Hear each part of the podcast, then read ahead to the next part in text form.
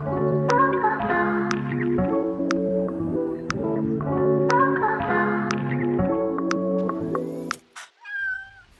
大家好，呃，欢迎收听一时兴起 YMFM，然后好久不见，我是东哥。嗯，大家好，好久不见，我是罗罗。我们今天的节目请来了一位嘉宾，是我们历史上第一次有嘉宾出现。对啊，终于噔噔噔噔噔噔噔噔，那就欢迎一下我们今天的嘉宾 Yogi 老师。Hello，大家好。哎，谢谢谢谢，很难得哈。呃，虽然 知道你们节目，然后一直都没有听，但是竟然啊？什么？真是太棒了！太太长了，太长了，再短一点。啊，好，完全不知道我们节目是一个什么尿性的嘉宾。哎，知道的知道的，对，但就是没有完全听完过啊。呃，那我们先说一下，我们要先说一下今天的主题嘛。今天请来这个嘉宾，是因为他是一个对星座非常了解的一个人，是我认识的人里面，呃，基本上嗯对星座这件事儿是最了解的，所以我们就请他过来聊一下星座这件事儿。感恩。对，然后还其实说实话是不止星座的，就因为因为 Yugi 是做环保建筑的，是吗？呃，他的本职专业对，目前主要还是跟呃建筑行业打一点交道吧。对，就是很有冲突，然后并且关于星座，其实我们每个人都有不同的一个态度，或者有人喜欢，有人不喜欢什么的，但是我们也不在乎你喜欢不喜欢，但我们很喜欢，所以我们，所以我我，所以我们这期要聊一下。那我们还是从我们一会儿再跟 Yogi 我们详细聊。我们现在还是有我们节目的一个常规的一个环节，就是聊一下我们最近的一时兴起。那罗罗先说一下你最近的一时兴起，还是说由我们嘉宾先说啊？呃，不不，你们先说，我先听你们的。啊，好好，嘉宾，啊，你先听我嘉们的。宾现在有点紧张，大家谅解一下啊。又不是直播，对，都看不见脸。然后罗罗说，我我可能在这一期的节目就 终于成为一名合格的相声演员，开始消费家属了。就是我们上次录节目的时候，就中间有一段被我最后模糊处理快进掉了，不知道有没有人认真听啊？在那段里面呢，我讲了有一个人他 打个喷嚏把腰闪了的故事。那个人就是就是你老公，为什么要演的是他？但是我上次没有介绍他是谁嘛？对，所以所以现所以这期节目他可以正式出场一下，因为在那个打喷嚏把腰闪了之后，还有一些后续的故事。哦耶！我们那个主播的家属正式亮相。呃，他的名字叫 Victor，然后是一个小心翼翼的广东人。然后虽然 虽然很小心翼翼，虽然很小心翼翼，还是上次经历了那个在茶餐厅门口打一个喷嚏就把腰闪了，并且很严重的这样一个故事。大概过了一个多月，本来已经好的差不多了嘛。嗯，我们上个礼拜是美国这边的 Labor Day 长周末嘛，然后我、嗯我们就和其他两个朋友就想说一起去 LA 是吧？，对，去洛杉矶玩一下吧。那第一天就开到那儿，第二天我们就准备去游乐园，就去了六旗，嗯洛杉矶那六旗，大家可能听说过，就里边全是过山车的那个。好没有创意哦！去洛杉矶为什么要去六旗哎，你听，你你继续听吧。？OK，就是开过去的时候就非常堵车，然后就开了很久很久才到。然后呢，嗯这个腰闪了的人呢，就最后就有点坐不住了，说他已经坐太久，他的腰疼。嗯，然后那天那个床又特别的软，第二天早上起来的时候，我睁眼，他跟我说的第一句话说：“我动不了了。”对不起，这种时候不应该笑的。那这个样子，过山车是肯定坐不了了。所以我们当时早上起来呢，面临着几个选择。第一个选择就是我们就不去了，就大家都不去了。然后，但是呢，就是他那个腰疼，呃，是怎么回事呢？就是。我得解释一下，不然让不然别人会以为就大家都在欺负他。就是他那个腰疼是某一些特定的角度会很疼，可是正常直立或者正常坐下都不疼。你知道，这就是一个很尴尬的情况。就是如果大家都不去了的话呢，他就找一个地方坐一天，那其实他是一点事儿没有的。然后呢，第二个选择就是把他一个人留在。留在那个住的地方，但是这也不可行，因为当天我们就要退房了，第二天就要换一个地方住，那只剩下最后一个办法，就是嗯，该去还是去的，只是那些过山车什么，他肯定是坐不了的嘛。这个时候呢，呃，其他两个热心的朋友就掏出手机登录了六旗的网站，然后在上面查说啊，能不能租个轮椅。我知道了，我知道了，有的呀，有的，迪士尼也有。然后查到了，不仅可以租轮椅，还可以租那种电动的轮椅。此生的梦想，因为有的超市，美国有的超市就有那个东西的。对对对，就是有很多胖的走不动的人，他们都是。用那个电的轮椅嘛，就一瞬间不知道为什么大家忽然开心了起来，然后就这心中充满了向往，你知道吗？然后后来他就很开心的说：“那我要租那个电的，那如果可以的话，我要租那个电的轮椅来坐，因为那个上面网站上面写的是电的轮椅是有限的，先到先得的意思。”然后呢，另一个朋友忽然露出了羡慕的表情，说：“如果你租到了那个电动的，我能也坐一下吗？” 可以的，可以的。进去以后就第一站就去那个租轮椅的地方，但是不幸的是，电的轮椅就已经。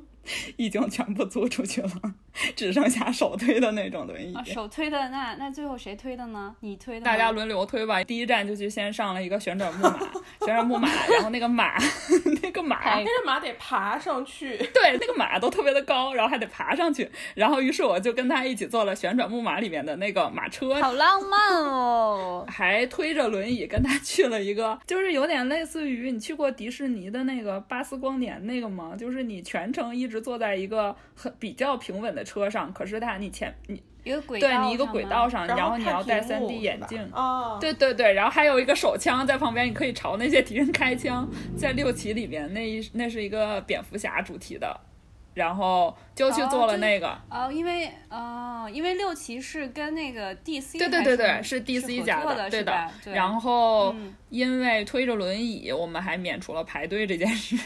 哎，我就有想到这个，推着轮椅应该可以免很多。这是一个非常难得的体验。很久以前网上流传的一张照片，就是有一家人房子着火了，但是开开心心的在 房子着着火的房子前面合影。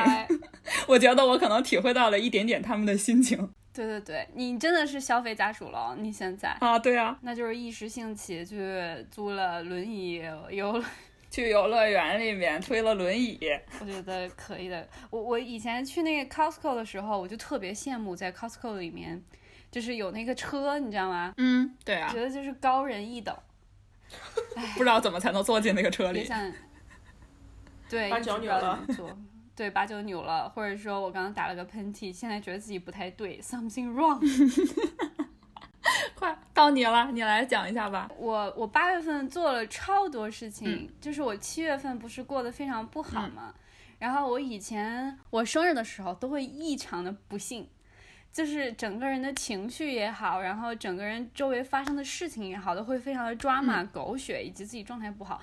但今年的八月份，就是真正我生日那时候，就是七月份，我不是过得很不好嘛？我以为今年还是这个样子，就是蔓延到八月份，但结果八月份非常幸福。就是是我人生中最开心的一个八月份，求展开讲讲，巅峰了吗？嗯，就是有我对巅峰了。就你你知道，就是说，呃，八月份生日的小孩是很惨的，因为你你如果你生日的时候是上学的时候，大家都会送给你礼物，对不对？嗯。但你八月份好死不死就他们是暑假呀，你暑假大家都出去玩了。然后就没有人给你送礼物了。Nobody tell you。对，然后就是我爸妈给我过生日。那你也知道你爸妈给你过生日是什么样子啦，在毛饼屋给你买一个鲜奶，然后送你一支钢笔，告诉你要好好学习。对对。等长大了之后的八月份就也没有什么新奇的。然后今年八月份生日，我们公司是有一个呃每个月都有一期可以去成都、去北京、去西安。然后我就说，哎。我大学毕业之后已经好多年没有回过西安了，我说正好可以回西安，然后我就一时兴起报了名，我就去了西安。然后这次去西安感觉非常非常好，就我下了飞机之后，就是空气中的味道就一下传送到很多年前我上大学在空气中的味道。我不知道你们能不能感知，就是空气中的味道是你对一个地方的一个最最特殊的印记。嗯，有啊，就尤其是尤其是季节。我记得小的时候，就是季节夏天的时候，就是那种嗯河，就是河床会上来，然后就会长那种苔河苔嘛，就那那那种是什么植物？就是那种苔藓之类的，你就会觉得有有那个味道。然后冬天的时候，你就会闻到北方的时候会 somehow 会有那种烧柴火，就是到傍晚的时候，对不对？就感觉就炊烟，还有烤红薯的那个味道，就是冬天那个味道，就非常非常的明显。然后这次回西安也是。然后，但是我有一个非常神奇、一时兴起的感受是，呃，我工作完之后，我们就提出要去干嘛？我说那就去一趟，嗯，南门那边吧，就是去书院门啊。就因为还有我有一个台湾的同事，他也没有去过那边，我们就去。就是书院门那个地方，就是他都是卖毛笔，就是真正的卖真卖毛笔，就是真卖那种。就是你练毛笔啊，练字画啊，书帖啊，就是就是那种地方。然后我当年上大学时候去的时候，在我印象中，好像我自己极其矮小，然后那些店都特别特别高大，然后就特别特别哇，里边会卖旗袍呀，卖很贵的毛笔呀，会卖那种就是兵马俑的，游客一条街嘛？对对对。就是你会觉得那些东西都特别的高大，然后你整个人就像膜拜一样，然后你你也不会有特殊的印象，就会觉得每个进每一个店你都不敢进。就是你上大学的时候，你整个人是那种状态的，所以我当时的印象是那样的。我以为我这次去还会还有那种印象，但这一次去完全没有了。我可能我的人生随着我阅历的增长，我变得高大了，我就会觉得那个地方变得特别小。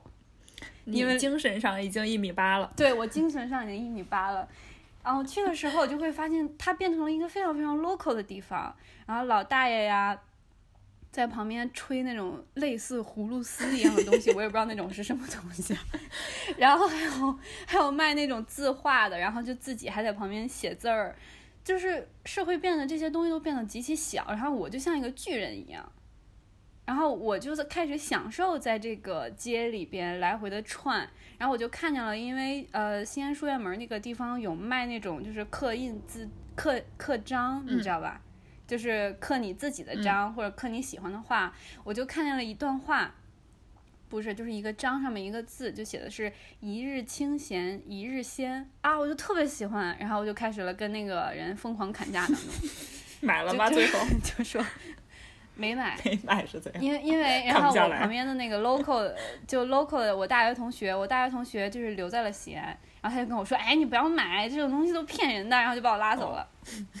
但我对那我对那段话特别有印象，我觉得那段话特别一时兴兴起，就是一日清闲一日闲。如果你今天今天自己舒服了，你今天就是一个小神仙一样，一时兴起的，你就可以开启的你每一天。然后我还是执迷不悟，然后我走到了下一摊儿，然后下一摊儿的时候，我就发现有卖那种空白的扇子。你知道吧？就是那种空白的扇子，但是很漂亮，大概十块钱、二十块钱。哦，然后我就看见旁边有一个扇子呢，就是被题好字的，我就问这个多少钱？还有这个要五十，是因为他们自己写好字的。我当时灵机一动，我说那那能不能就是我有很喜欢的一段话，你帮我写在扇子上啊？然后那个，然后那个店家也灵机一动，他说你等一下。也许可以写，然后他就开始找找找，就感觉他去了他隔壁家以及他后边家，然后那种串门，终于找到了一个可以写毛笔字，然后就就强行把人拉了过来，说：“哎，这个师傅可以写，你要不要写？”我说：“写。”然后这个师傅说：“好，我帮你写，你跟我来。”然后就拿着我的小扇子，带着我们一行人，然后就走街串巷到了后面一个居民楼里。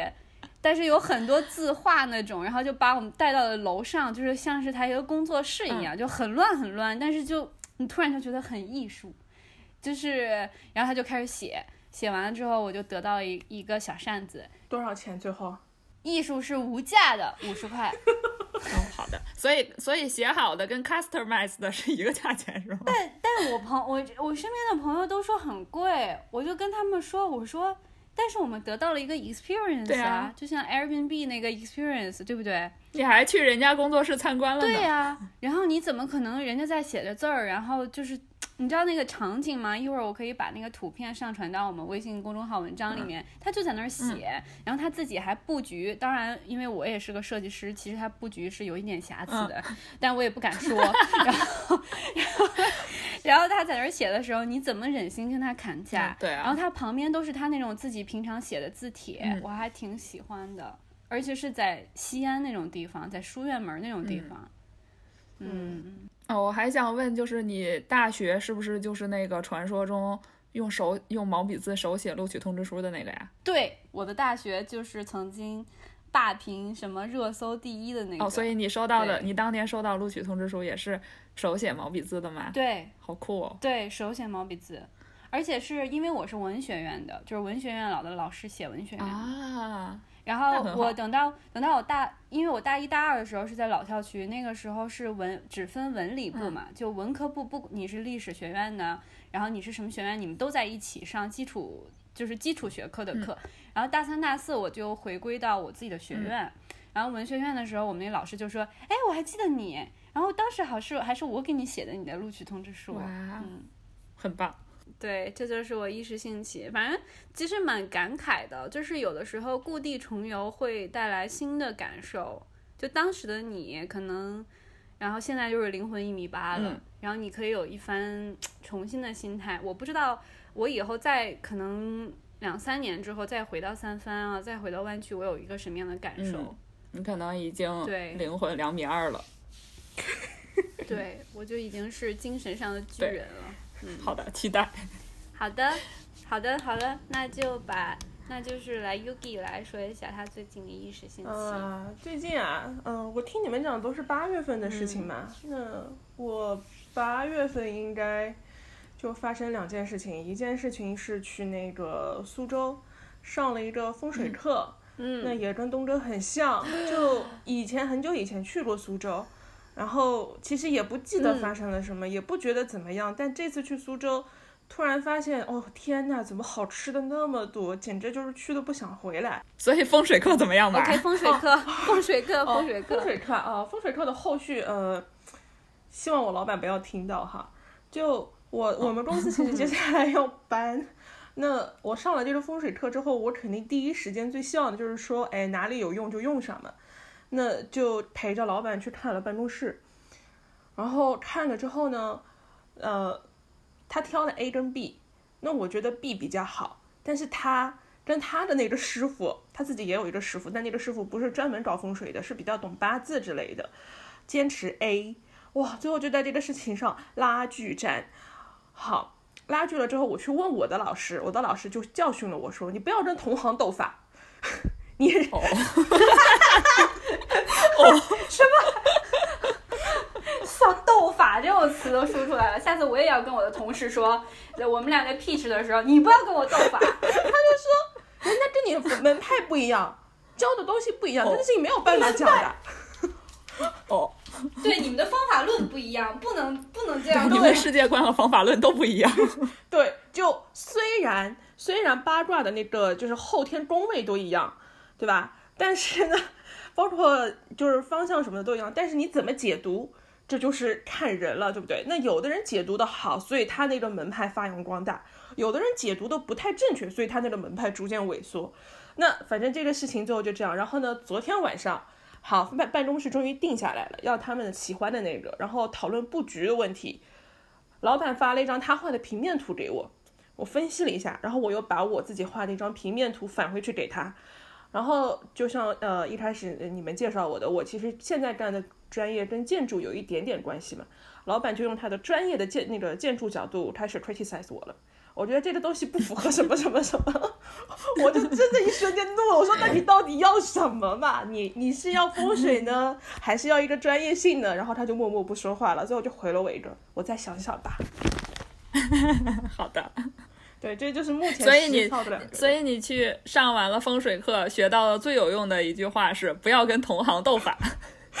对，然后，然后现在养成的习惯是因为我跟我同事关系也很好嘛，就我们俩每次走到哪儿，我就开始跟他讲，来，你看现在左边龙高低，右边有那个什么虎过堂等等等等，然后这里有拜堂水，怎么样？这里财运好，这里气是对的。然后我同事听我讲了一个多星期，现在已经稍微会说一点了。我们一会儿应该在那个 show notes 里面写一下那个呃风水黑话，就是就是什么门派，哎，我觉得斗法这个好好笑。这个就是你的一时兴起吗？哎，还有，我特别想让你说一下小猫咪的故事。啊，对对对，我们家呃有一只天降猫，天降了一只猫咪在我家后院。猫咪后院，你们家就是正经的猫咪后院。我们家是在你美国的后院还是上海的后院，上上海的后院，对，就是某一天睡到下午睡醒，然后突然发现呃院子里躺了一个毛茸茸的东西，本来以为是鸟，然后就很害怕，本来以为是鸟是什么鬼，因为真的太毛茸茸了，然后以为是像鸽子一样那样躺得很好，走近了以后发现是猫，哦，那心就更慌了嘛，由禽类变成了畜类，而且不知道是，而且不知道是不是尸体。哦，对呀，它怎么会从天而降的呀？对，呃，后来呢才发现是猫妈妈把，应该是把它放到我这里，因为它的眼睛哦，应该是有问题了，它的左眼是完全睁不开的状态，然后右眼也几乎睁不开，那没有捕食能力，猫妈妈可能又还不舍得完全放弃它，然后放到我们家的那个天井里呢，是陷下去的一个地方，然后小猫是爬不上去的，然后就很安全嘛。那结果就被我这个多事的人看到了，看到了之后就去买猫粮了，然后我也喂了四五天之后，哎，发现眼睛是这个情况，就很害怕，然后就问了其他朋友，就兴冲冲、急冲冲的把它急救去了医院住院，然后之后又、之后的问题就不是猫的问题了，因为猫在治病。之后大量的问题出现在我跟我父母之间，我跟我父母之间的博弈战，然后呢，怎么博斗法？对斗法。我们今天把所有的，我们把所有的东西都变成斗法，好好笑。我我父母一开始是觉得天哪，有猫不行，不可以进家，然后然后逐渐的我跟他们汇报了这个猫的情况，我妈首先真香，好可怜哦，怎么办呀？妈妈不要它了吗？哦，大家就是每一天发出这样的一些话语，然后我我爸呢本来是不说话的，然后后来也开始很紧张。就说哦天呐，怎么会那么小？然后看我陪他玩的时候，哦太可爱了，太好玩了。然后嗯，在此期间还还是因为这个猫到底要不要进家的问题，跟我一直在吵架，然后上升到了我对他们的不尊重。这个家是要大家三个人一起开始对道德绑的，三个人一起来维护的，不可以只有我一个人做主。然后猫如果身上有跳蚤进家，怎么样怎么样，大概讲了很多很多很多。哇，我就觉得我最辛苦的事情真的不是对猫，是在跟我父母。那么这件事情截止到昨天，猫已经接回来了，眼睛有好转，就是只需要我滴点眼药水了。又开始讨论这个猫的下接下来的下一步。那我其实是说希望找领养。那我妈呢？我妈她说，她经过了大概一两天的思考，包括她身边也有 养猫的朋友跟她聊的一些事情，说流浪猫上门，嗯，一定是有好事，因为猫会看 人，猫会看人的面相，知道这个人会不会对它好。然后她也经过了深思熟虑，跟我说拿回来养吧，拿到家里养吧。哇对，哇，哎，我跟我跟你说，这种东西就是跟父母去斗法，最后一定不要跟他说什么情感以及哲学，最后一定要上升到这个这个 就管用。真的，真的，真的，我爸我妈也是。所以现在小猫咪的结局就是它要在你家一直养下去了吗？不一定，其实还是在挣扎。虽然因为我们家的现状是家里有只边境牧羊犬，并且那只边境牧羊犬是出了名的不喜欢猫，追逐猫，哦 这这是个问题。对，我今天下午可能就会去一个，呃，不是，因为我真的挺反对，就是猫咪咖啡馆的，因为我回上海我去了一两次，我都我真的觉得很不好。然后我我突然就偶然在大众点评上发现了一个那那种猫咪招待所，招那种哪种？好猫咪好 讲。对，就 对好好讲，说清楚。这这些这些猫咪都是这个流浪猫，嗯就是它自己收养的，然后所以都很可爱，但是它也可以领养出去，就有点像三番的那个，哦就你可以上这来领养，所以我觉得这种是可以的。如果我觉得也应该也可以跟他说，把猫猫放在他这儿领养什么的吧。不知道，哦我下午去看看情况。那不就是我妈妈想象的吗？她说她觉得猫应该会有那种领养院跟托儿所，托儿然后把猫给放过去。早上放过去，下班接回来是吗？对对对对对。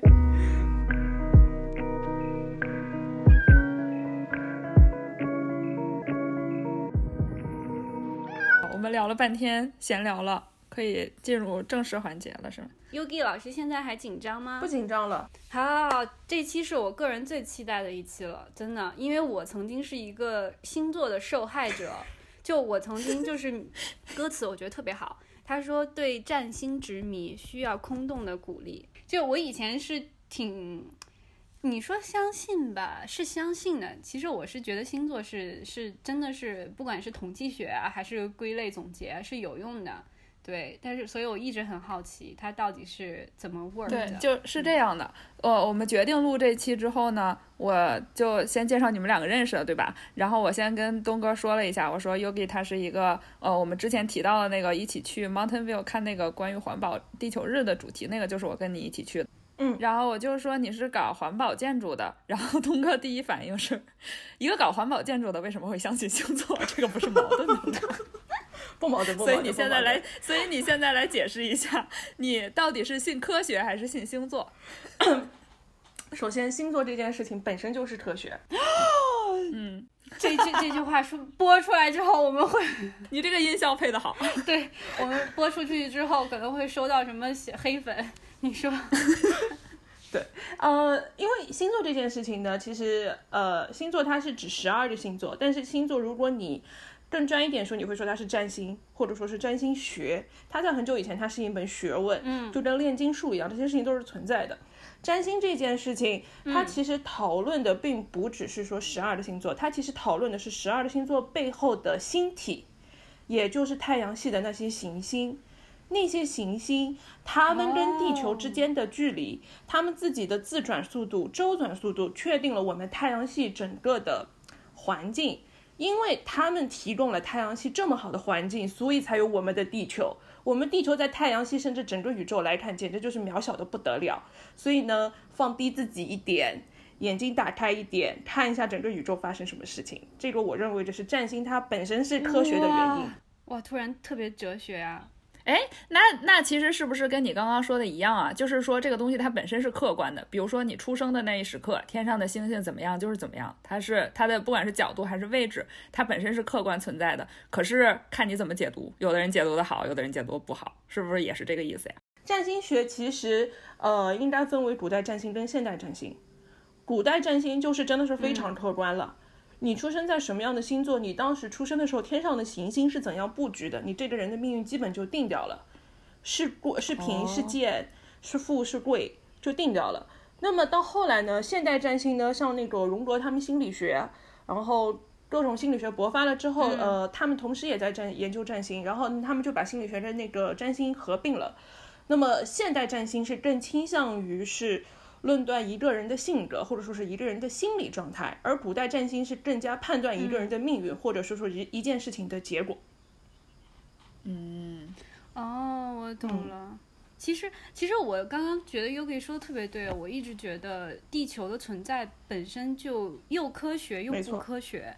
就是你看，你看它跟它的距离就刚刚好，跟太阳的距离刚刚好，跟月亮的，就是月亮又围着你转，然后跟每个行星，然后就就这种平衡。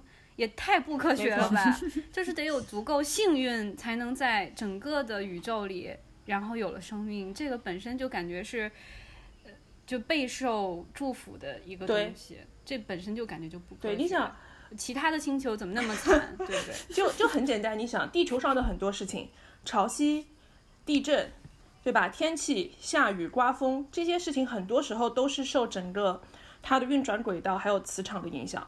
那么生活在地球上的人类，我们如此的渺小，我们怎么可能不受这些东西的影响？那那么仅仅只是因为现在这个东西实在是太神秘了，或者是干扰性的信息太多，导致人类还没有办法，哪怕是最厉害的占星师吧，因为现代占星都是比较偏心理嘛，很难把它提炼出一个非常具有准则性的东西，也因此才会一传十，十传百，越传越变味，变成了一个。哦，是水象星座渣的可能性就很多，是火象星座可能大脑冲动就会很多，其实不一定。对啊，我我也我也是这么觉得。哇，突然觉得星座上升了一个高度，是吗？很棒啊，对不对？希望听众朋友们放下对占星的偏见。对对对，放下偏见。对对对。哦，我来讲一下我跟 Yogi 是怎么认识的吧，因为这个也是跟星座很相关的一件事儿。呃，我跟他是网友，我们俩是在微博上认识的。我也微博真的造就了我不知道为什么，当时我们为什么在微博上互相关注，我都忘了。反正那时候都在英国。这部分我可以我来讲。哦，那 好啊，你讲一下。好，你来讲。我想跟你说，今天这期节目真的很有意思，因为最早我跟罗罗认识，就像罗罗刚才说的，是我们在那个微博上嘛，呃，突然某一个契机产生了互动，但产生那个互动的契机其实是因为东哥。真的吗？对，天哪，我怎么不记得？天哪，我的鸡皮疙瘩都起来了而且我想跟你们俩。讲，如果说以我单方面认识来说的话，我最早是认识东哥，并且我是在豆瓣上认识东哥。我当时我就跟你讲，那 make sense，make sense。已经关注东哥好久了，然后我我对，然后后来是呃豆瓣开始有点衰落，然后微博刚刚兴起，我突然有一天发现对，东哥好像用微博了，然后我就默默连过来了。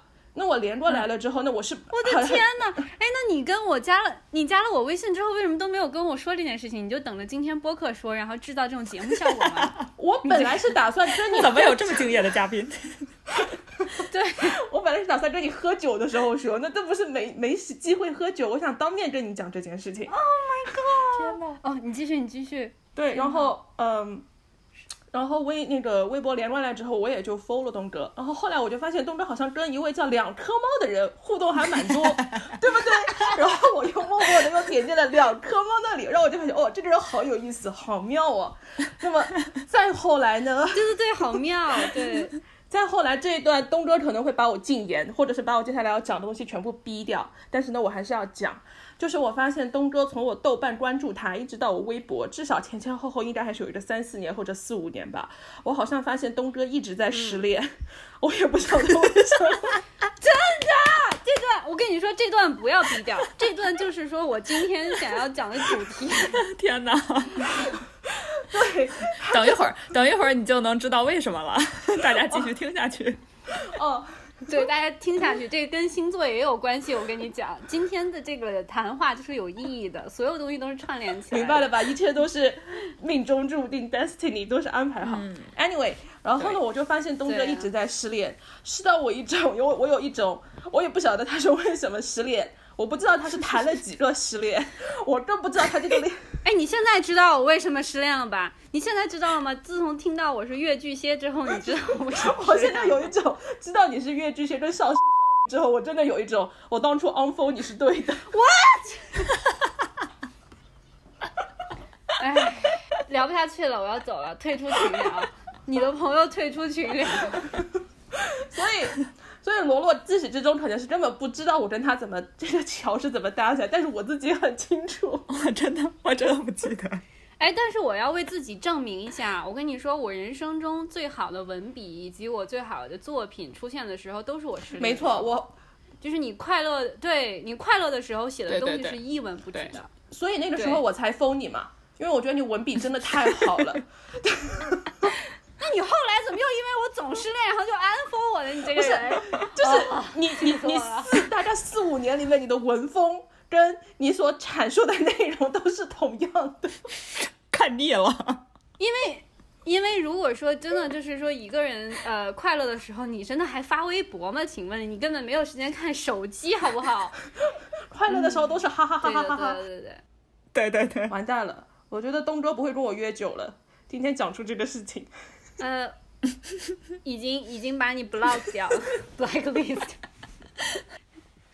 哦，但是我觉得很很很有意思，真的很有意思。那你们俩是这么样好，我继续。讲，就总之就是像刚刚那样说的，在微博上认识的。然后呃，几年之前呢，我在纽约住了一段时间，然后 Yubi 突然有一天问我说，要不要面基啊？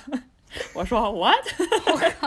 然后因为我以为他在国内，然后后来他就突然跟我讲说，他说我在纽约呀，然后我们就约出来吃饭了。嗯呃，当时我们吃饭的时候呢，我是没有想到，因为在微博互 follow 了好几年，毕竟大家大概有个了解，我知道他是一个对星座非常了解的人，所以他经常他发的东西我其实是看不懂的。然后面基出来了以后，就聊起来星座这件事儿。呃，我当时呢，我就跟他说，我说我。并不值得，他说要不要呃要不要给你开个星盘呀？然后我然后我就很不好意思的说，可是我不知道自己是几点出生的，嗯，因为对，因为我是几点出生的这个问题呢，当时我家里人就是长辈们各执一词，他们有不同的说法，有的人认有的人记得我是上午出生的，有的人记得我是下午出生的，然后呢，反正总之就、呃，我出生的时候可能是当时场面一片混乱，然后也大家也时间长都记不清了。结果呢，他就 Yogi 他就他就凭借着对我的了解。然后他就推断出来，倒推对，他就倒推了一下。嗯他说：“我认为你应该是下午出生的，并且按照他推断的这个时间给我开了一个星盘，然后告诉我我的上升星座是什么。因为没有出生时间，我是没办法知道。所以你那个时候你才知道你是上升对对对，我那个时候才知道，而且那个时候我其实也不确定呀，因为他虽然他说的很有道理，但是我还是不确定呀。呃，但那时候我就默默的记下了。后来又过了一段时间，就是是我那个呃决定办婚礼的时候，然后因为长辈们就毕竟还是有一些讲究，他们想知道那些呃你的生辰八字，生辰八字然后之后还要算一个算一个比较好的日子嘛，大概就这意思。呃，那个时候呢，我就又又又去问了我家里人，我家里的长辈，然后呢，在他们的不懈的 努力之下，就翻到了当年好像记在了一个出生证明不是出生证明，是记在了一个相册还是一个什么笔记本的一个角落里，写着我是、嗯我是什么时间出生的，然后那个时间跟 Yogi 说的时间相差不到半个小时。哇，我今天是自带音效哦，好厉害哦！对，然后我当时真的觉得我的天呐，太神奇了吧这件事儿。然后，所以他给我那个星盘就是准确的，然后我就就我就确定了我的那些上升星座呀、什么月亮星座呀是什么。但是我对星座这个东西还是就是不太了解，嗯、就是因为我一直以来我不知道我应该怎么去开始了解它。我我突然想问一个问题，你你是找到了出生证，知道了自己的那个时间，你才决定请我来上节目吗？终于知道这个人没有瞎掰了。不是的，哎，我告诉你，我要是我要是经过验证发现你是在胡扯，我早就请你来上节目了。基本上我的故事已经讲完了，然后你讲一下最近他给你带来的全新的震撼吧。我不是前段时间也回家了嘛？呃，Yugi 当时跟我加了我微信，他说，嗯，你怎么怎么样？我说我是我主动了，说了我自己，就是就想瘦一下，我自己也是很知道上升啊，就是月亮啊这些。然后他说啊，你是上升，你是上升这个吗？我觉得你是上升叉叉。我说啊，我说不可能吧？他说你确定吗？你的时间当时可是有夏令时的哦。然后我灵魂一震，什么叫做夏令时？对，这里要科普一下吗？中国是哪年到哪年有夏令时的？要科普啊，对啊，Yugi 科普一下。八六到九一，对，这样说暴露年龄了，算了，反正我的年龄大家都知道了。然后就是，然后就一下倒推了，就减一个小时嘛。你要就是往回减一个小时，发现我真的不是上升叉叉，我是上升叉叉。我当时的震撼，因为那个上那个叉叉是我最讨厌的一个星座，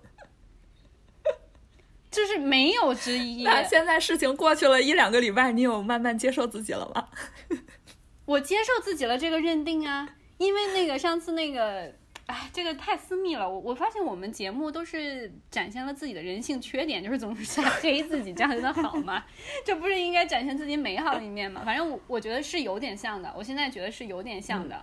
但是我一直以为我有的时候很圣母啊，那个情节是我越剧不写，不不不不不不，就是有的时候会，行行，你先别说话，你都把我安疯了，我你还想说什么？你你要这么想，东哥，我看过你的文字，对不对？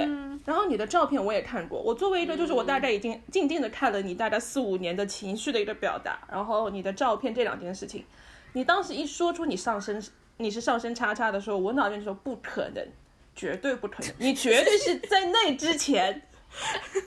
对，然后他就说我我是上升叉叉，然后我我一倒推夏令时一倒推，我一问我爸，我真的是上升叉叉，我当时都灵魂一震，虎躯一震，尸躯一震。东哥那天给我发微信说，原来我这么多年一直在看上上升什么的星座，我看错了，我白看了。白看了，你生气的点真的好奇怪。就是因为你因为有的人就是有的有的占星师就是告诉你要注意什么，有的是以太阳为主，有的是以上升为主嘛，嗯对吧？嗯嗯所以有的时候我就会连上我就会狮子狮子座跟上升叉叉一起看，结果这么多年了，二十多年了，我都白看了，真的也不知道在给谁看，气。给我看，给我看。就很生气，就，然后这次回家的时候，我又问我爸，我说爸，你知道有夏令时这事情吗？然后我爸就是包花生米，他说我知道呀，我说那你为什么不跟我说？然后他说，跟你说这干嘛？然然后对，然后后来就，而且就是取缔了，后来马上就取缔了，就是从九一年之后嘛。然后我就倒推，然后我妈就说我是晚上十点出生的，那你倒推那就是九点，那九点就是从上升叉叉变上升叉叉。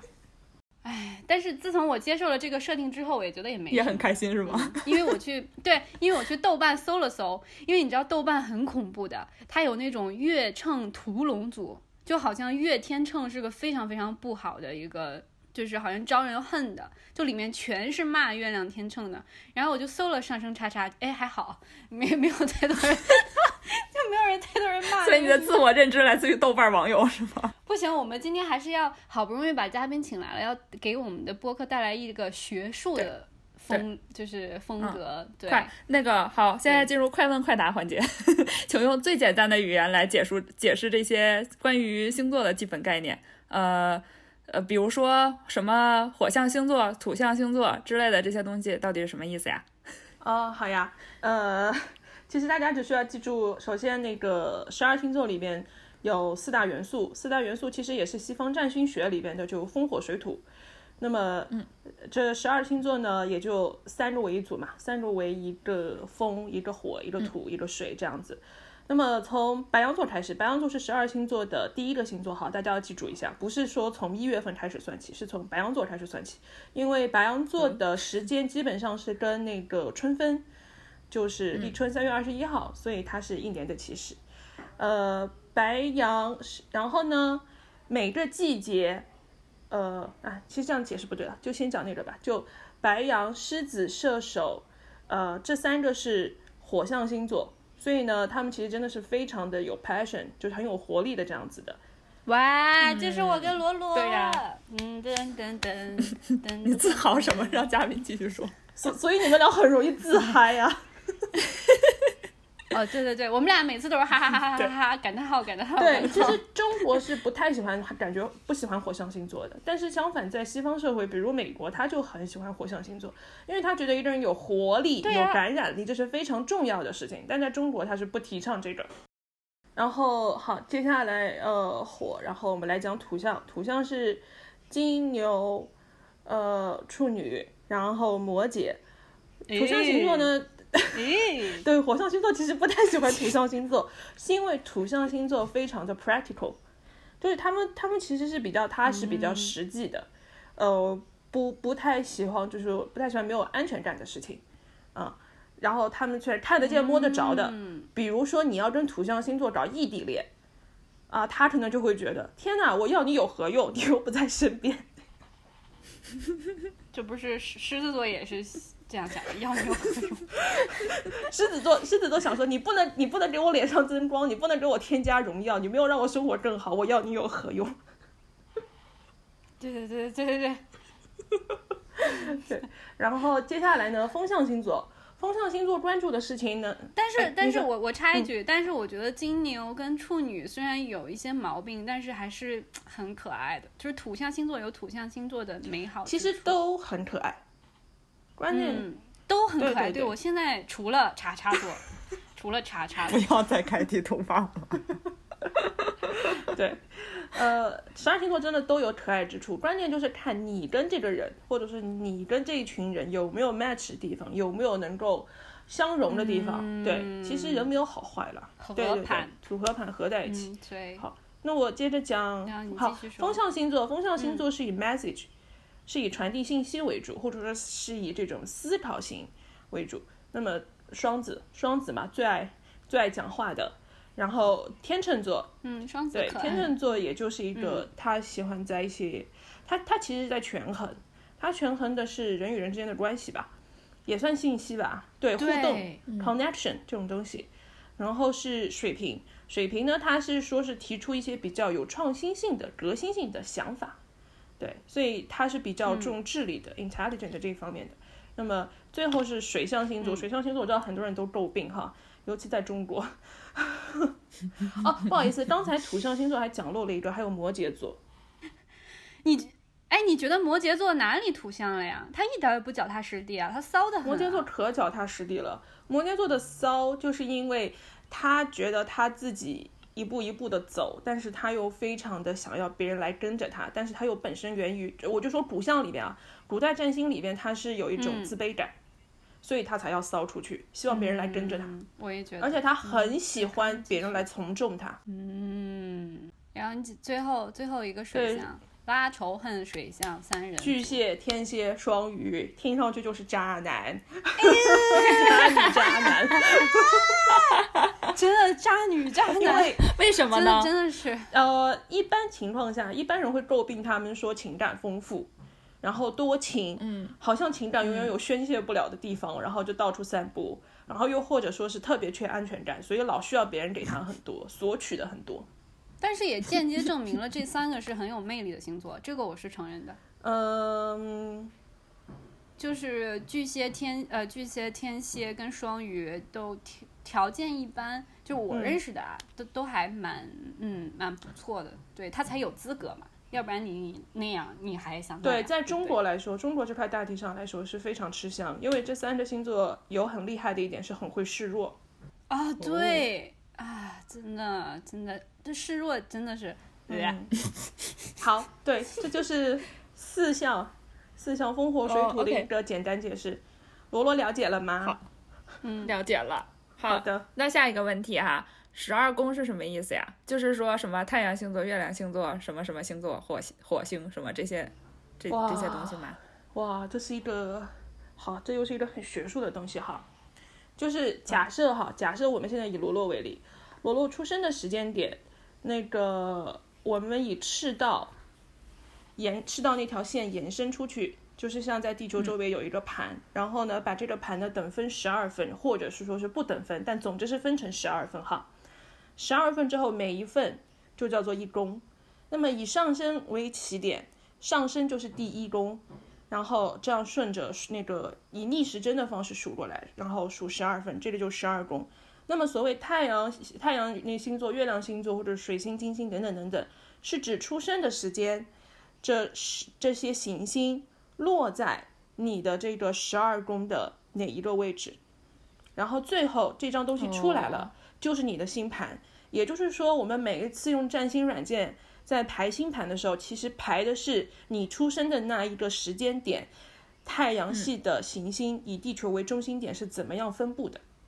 其实就是在看行星对你的影响，哦他们对你的影响就是磁场影响，，对，嗯。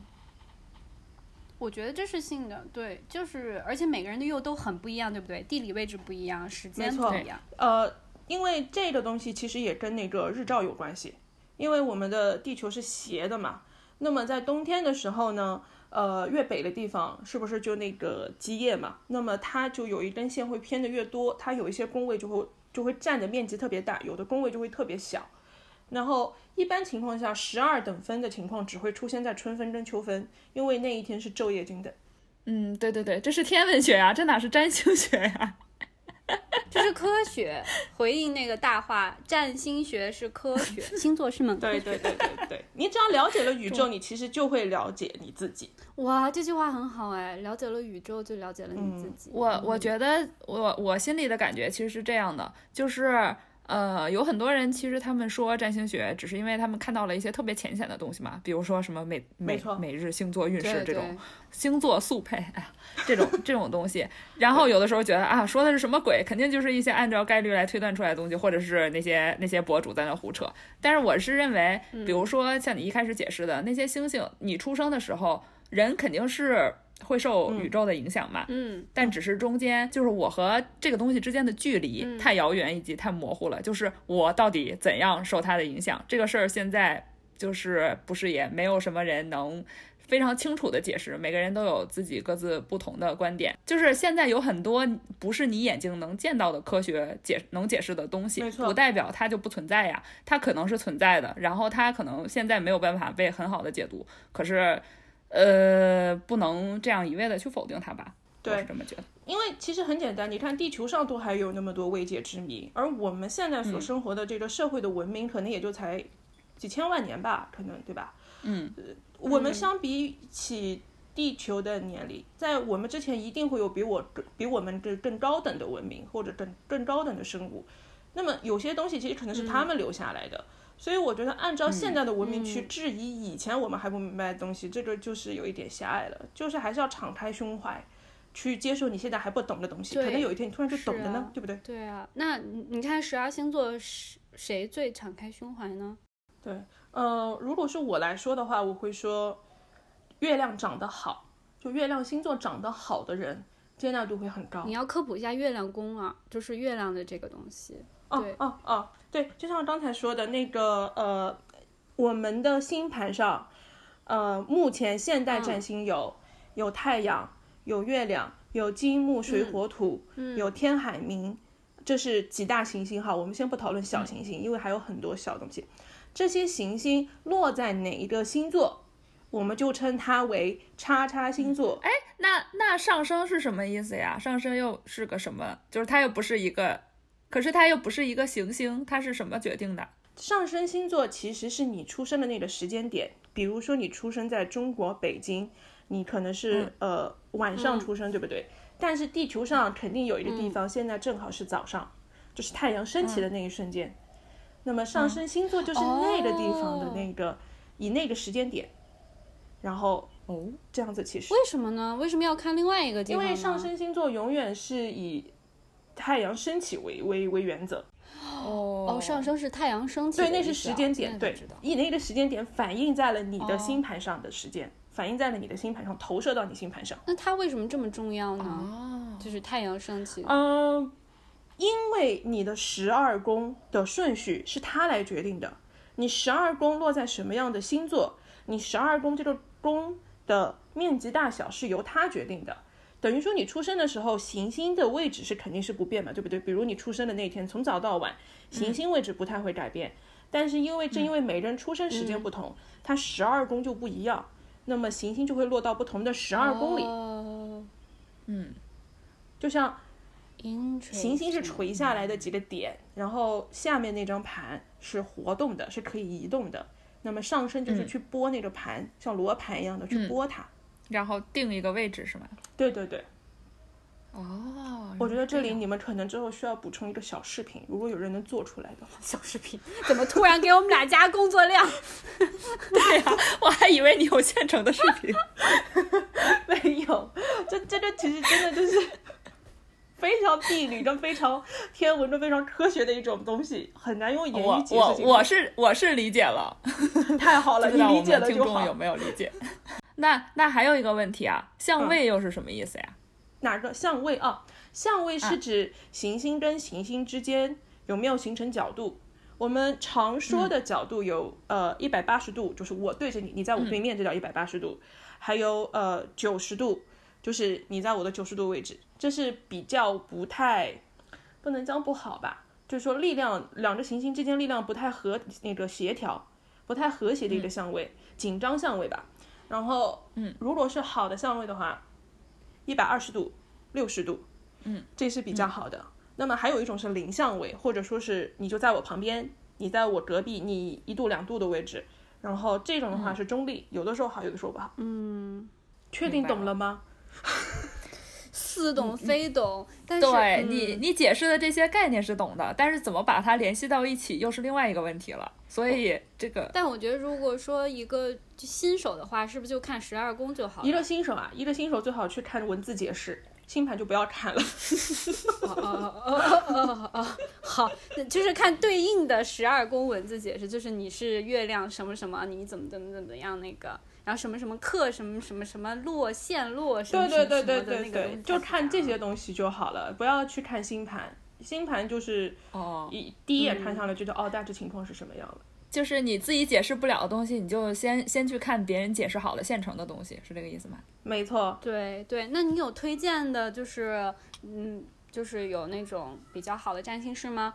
我发现我会看那个就是苏珊的，但是我发现他有一个致命的问题，他每次都说巨多好话，很好啊，encouraging。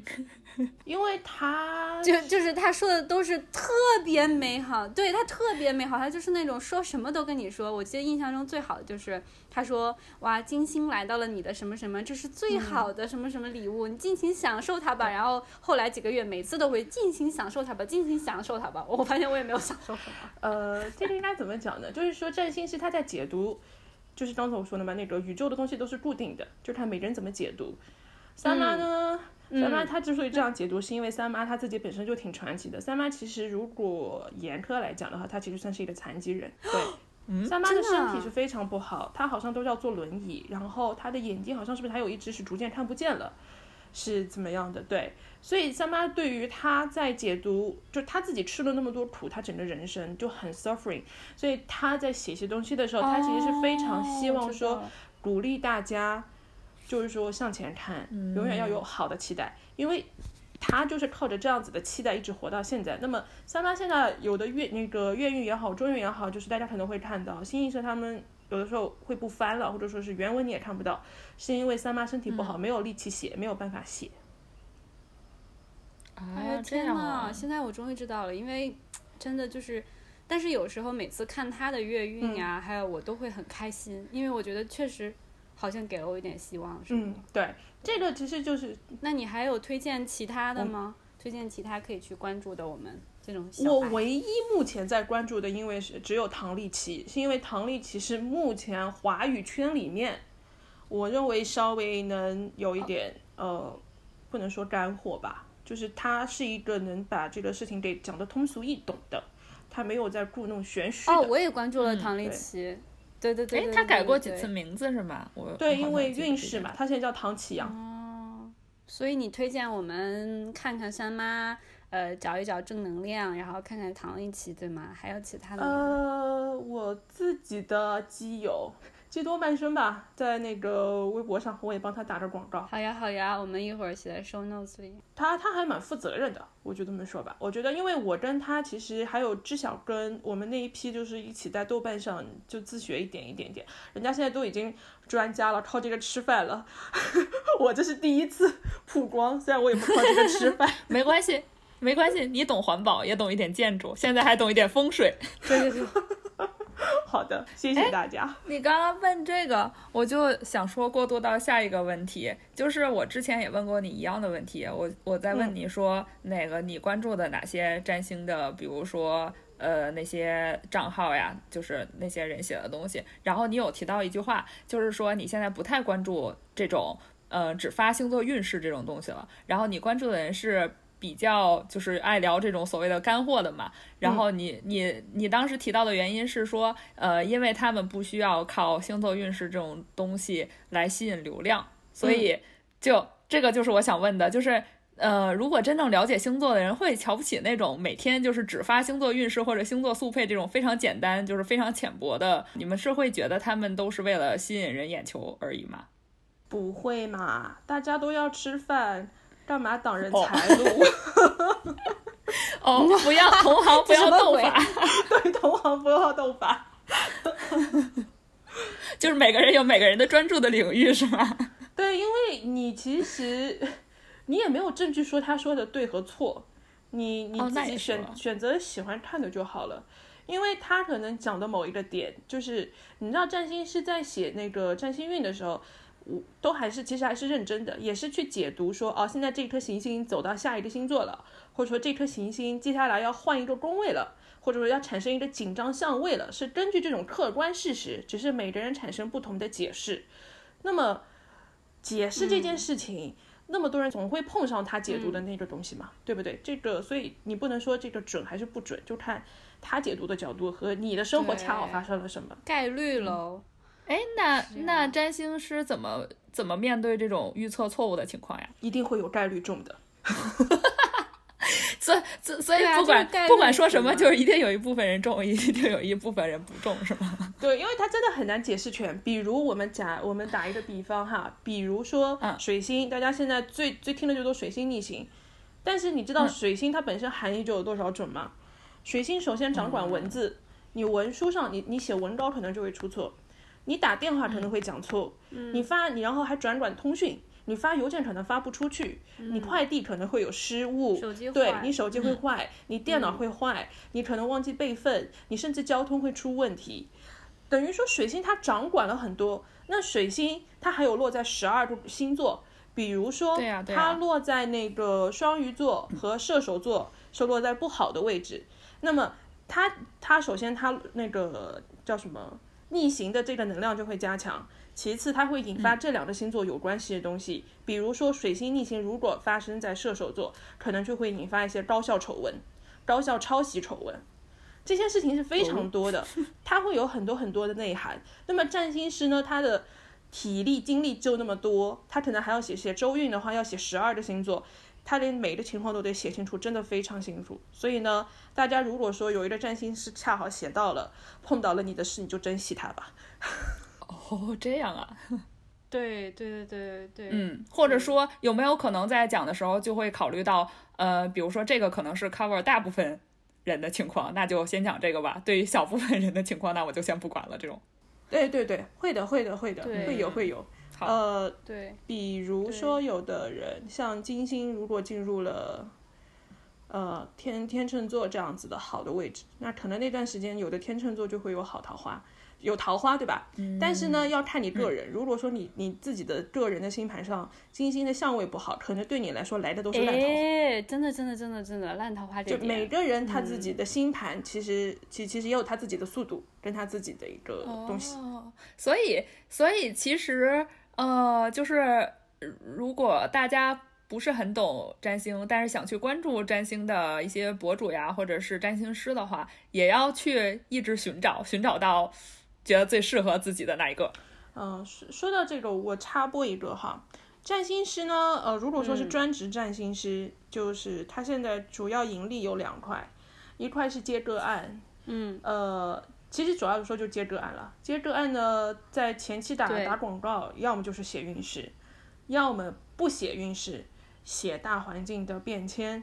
那么刚才我我推荐了呃唐立奇，其实还有另外几个，一个是那个占星骑士，占星骑士呢，他做个案做的蛮多，然后他塔罗看运势写的很详细，虽然一次都没中过我，但是我觉得他写东西还是很言之有理。然后另外一个是现在风影燕，呃，风影燕呢，他之前文字比较多，现在开始做视频了。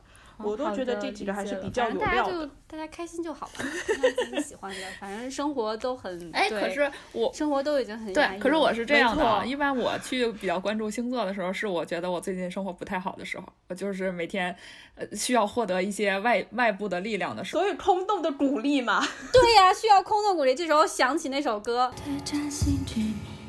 需要空洞的鼓励。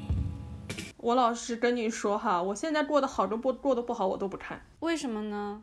因为呢，与其说我不看，不如说是我都知道了。哦但人家的起点跟咱们不一样，对，人家是开挂的，咱们俩是普通的，对呀、咱们是普通玩家。我唯一大概会知道的就是我自己了解我自己，就是我大概知道哪一颗行星要即将进入我第几宫了，和呃、嗯那个哪个星座的，所以我就会发现哦，可能有些事情要发生了。呃，我我举个例子哈，我大概在去年的时候还是前年，我还跟罗罗聊过，我在网络上被粉圈挂，被粉圈狂骂，然后那段时间呢 啊，那个时候你在粉谁啊？，perfume 啊，哦，那哦，那已经在粉 perfume。好的，对，啊、啊，Yugi 是一个有除了占星还追对对对星，的下次可以再来聊追星。对，anyway，我我发现我喜欢上他们那个点其实是很突然的一个点，就情绪是突然上来。我后来看星盘一看，哎呦我勒个去！那个时候木星，木星是一颗膨胀，会让那个宫位和那个星座的事情发大水的那种，就是让它扩大，嗯让它引发的那样的一个行星。它刚好就是我七宫，就是引发了我潜在的敌人。和我必须要去了解，完全跟我以前就是不认识的群体的这样的一群人。追星那群人我以前从来没有接触过，我从来不知道粉圈是可以这样子讲话和骂人的，就没有教养到这个程度。那么同样的，总之就是追星这这是一个契机，他木星进入了我的七宫，他让我去追星，嗯但是根本原因不是让我去追那三个人，根本原因是让我去了解另外一群人的生活。哦，哇，对然后每颗星星都有深对，每颗星星进入你的宫位，其实都会引发一些事情。其实只是因为说你了解了这件事情之后，你就知道，哦，原来他是这个意思。那我就要学习这些东西，我不要等他走了以后，我什么都不知道，然后我整天怨天尤人。那他来你的工位又有什么意义呢？对你就错过了一个成长的机会。对哦，对，这个我觉得是是你的这种看法跟理解已经很厉害了，所以我们也希望传达给我们的听众，不要每次都自怨自艾，因为我会发现。呃，人上次罗罗我不跟你说，我们想聊一期就是人的感受能力这个回事儿，你你记得吧？就是很多时候老天给了你很多 hint，对对对给了对对你很多对对 trigger，对，就就比如说这件事情，你男朋友就不合适了，然后你这份工作就不合适了，然后你还不走，你还不去改变方法，然后最后你又说，哎呀，我怎么这样子是没有用的。但是我会发现也怪不了，因为每个人就感受世界给他的信号的能力是不一样的。有的人以为啊就这样吧，有的人就会很快知道，或者是就像你说的，哦，原来他是让我学习这个，然后我学习这个，所以我发现感受能力也是很不一样的。我我反正经常讲讲讲的一句话就是，一切早有预兆。对呀、就是人不能。就以前我也很讨厌水星，我认为水星就很丧，但后来我发现水星真的很好。水星给我带来了，嗯，就每一次虽然也有不好的事情，但是会让我反思。就像我们做做产品的时候会 Rachel 嘛，你为什么会这样？有的时候更多的水星一过后，我很多很释然。对对对对对对对对对。我会想起以前过去的人，也也许碰到前男友或者碰到什么，但是反而让我变释然了。我知道老天是告诉我，哎，给你看，你看你你是不是继续往下走？你还是把它当做一个很沉陷，就是沉迷的事情。其实没有什么好沉迷的，就应该往前大大方方没错会会更加有力量。就说到嗯水星，经常都会说前任要回来，前任又联系我了，怎么怎么样。其实很简单，如果水星逆行的时候，前任来找你，或者你去找前任，就证明你们还没有有些话还没讲开，还没有讲透、讲通透。如果讲通透了，你根本想都不会想起他。水星逆行一万次，金星逆行了，你都不会去想。是的，是的，是的。要不要最后一个？就是其实我觉得十二宫里月亮真的很重要，你同意这个观点吗？我觉得都重要。一个人的人格不可能只有单方面的，它是多方面的组成的。但我不知道为什么我我的月亮对我影响非常深，就是月亮巨蟹这一点，就是这就是回到切题，最开始你认为我微博上老失恋，我我有很多，我有很多根本上的原因，就是我月巨蟹太可怕了，但是我现在改好了，所以那天那个 Yogi 跟我说了一点。嗯，我不再像以前那样患得患失了，就不再像以前特别病态的月巨蟹那种感觉了，像藤缠树一样缠着怎么样，然后最后把这段关系缠死了。就是我现在更加释然了，所以 Yuki 就说，嗯，很感兴趣，他觉得可能我的某颗星星变动了位置，嗯对，可能以前每某颗星星对我影响非常大，然后现在可能我释然了，或者是是因为这颗星星终于不烦我了，然后跑到了别的位置。对所以还是有东西一直在变的嘛。我突然想到一点，东哥你是月巨蟹对不对？然后你是上升叉叉座，那月亮其实落在五宫，刚好就是恋爱宫、感情宫，所以你的情绪的阴晴圆缺，这个大起伏真的跟爱情有很大没有，关系。我觉得爱情在我生命中的占比是非常大的。就我的我的创作、我的灵感，还有我人生的动力，甚至我每天喜不喜欢今天的天气，我我所在的城市，跟我的，与其说爱情，不如说是感情。就我也很，就是我跟罗罗每次发信息就跟谈恋爱一样，就是我对 周围人对我的这种感情 relationship 是非常会影响我的。嗯嗯对，因为两个重要的星星都是都是水象星座。看来这个叉叉也不需要叉叉了，因为水象星座就三个。对对对对对对对对。哇，今天太有意思了，还想再聊。对呀、还想我们哎再聊，我们可以聊二啊，就是星座二。可以啊，星座二可以的。对，你可以看看还有没有其他问题想问的，但是不要问我什么沙叉星座是不是渣男渣女，这个没意义，这个都是你碰到谁的问题。好呀，那我们一定要聊下一期。那这个时候我们可以放开话题，大家有没有想让了解的？就是可以微信公众号留言，好，非常棒。好的。非常棒。那我们今天拿什么收尾呢？就呃期待下一集吧，请听下回分解。对呀、然后最后我们会说一下，本台今天的所有观点都与本台有关，就都都都是我们内心自主、自发、自愿的表达的观点，所以有一切责任都跟我们有关，我们我们背锅。下面是彩蛋时间。就处女座这个星座为什么为什么这么招黑啊？为什么大家提起来就是就是一副要黑处女座的样子呀？对，就这有这有道理吗我吗？恨处女座。从负面的角度上来说，哈，处女座很多时候有一点，呃，日语里不是有一个讲法嘛，叫做不会读空气。啊、o k 嗯，白目是吗？对，就是他很多时候他有一种，第一，处女座其实有点谨小慎微，呃，也就是说不洒脱，不干脆。第二呢，那都这么小心翼翼了，还要被人黑？对，然后第二呢，他有的时候呢提意见呢不看场合，不读空气，但是他认为他这是正直。哦，处女座就是总是标榜我自己黑白分明，但我一想你，你这不是本身就是 judgment 了吗？第三点就是虚伪，就是说人呢永远都有七经七宗罪或者是五宗吧，贪嗔痴慢疑，人身上一定会有，否则也不是人了。那么你在指责别人的时候，其实很多时候可能你自己也做不到。那么当别人突然发现原来你是这样子的时候，那个场面其实很难收场。那么处女座那个时候呢，因为处女座的对对面是双鱼座，所以处女座其实是沾染上双鱼座的一些自欺欺人，或者说是想要蒙混过关，或者说把这件事情美化掉，当做没发生，这些问题是存在的。这就是所以说处女座为什么招人恨，就是他一边斤斤计较，但另一边有另外一副面孔。哎，处女座也有好的地方，但坏的地方就是我发，因为我是狮子座嘛，我在处女座面前，我有一种感觉就是好，我特别羞愧，但是就是比如说我有一些欲望，或者我有一些不完美，但我自己都接受，可是在他面前就会，他就是在放大我这种东西，他就站在一个高度。但问题是，他站在那个高度的时候，其实他是想对你示好。没错，没错，没错。他其实是想跟对对，可是他又自己不自主的，然后就露出那种眼神，然后让我就会觉得你在干什么？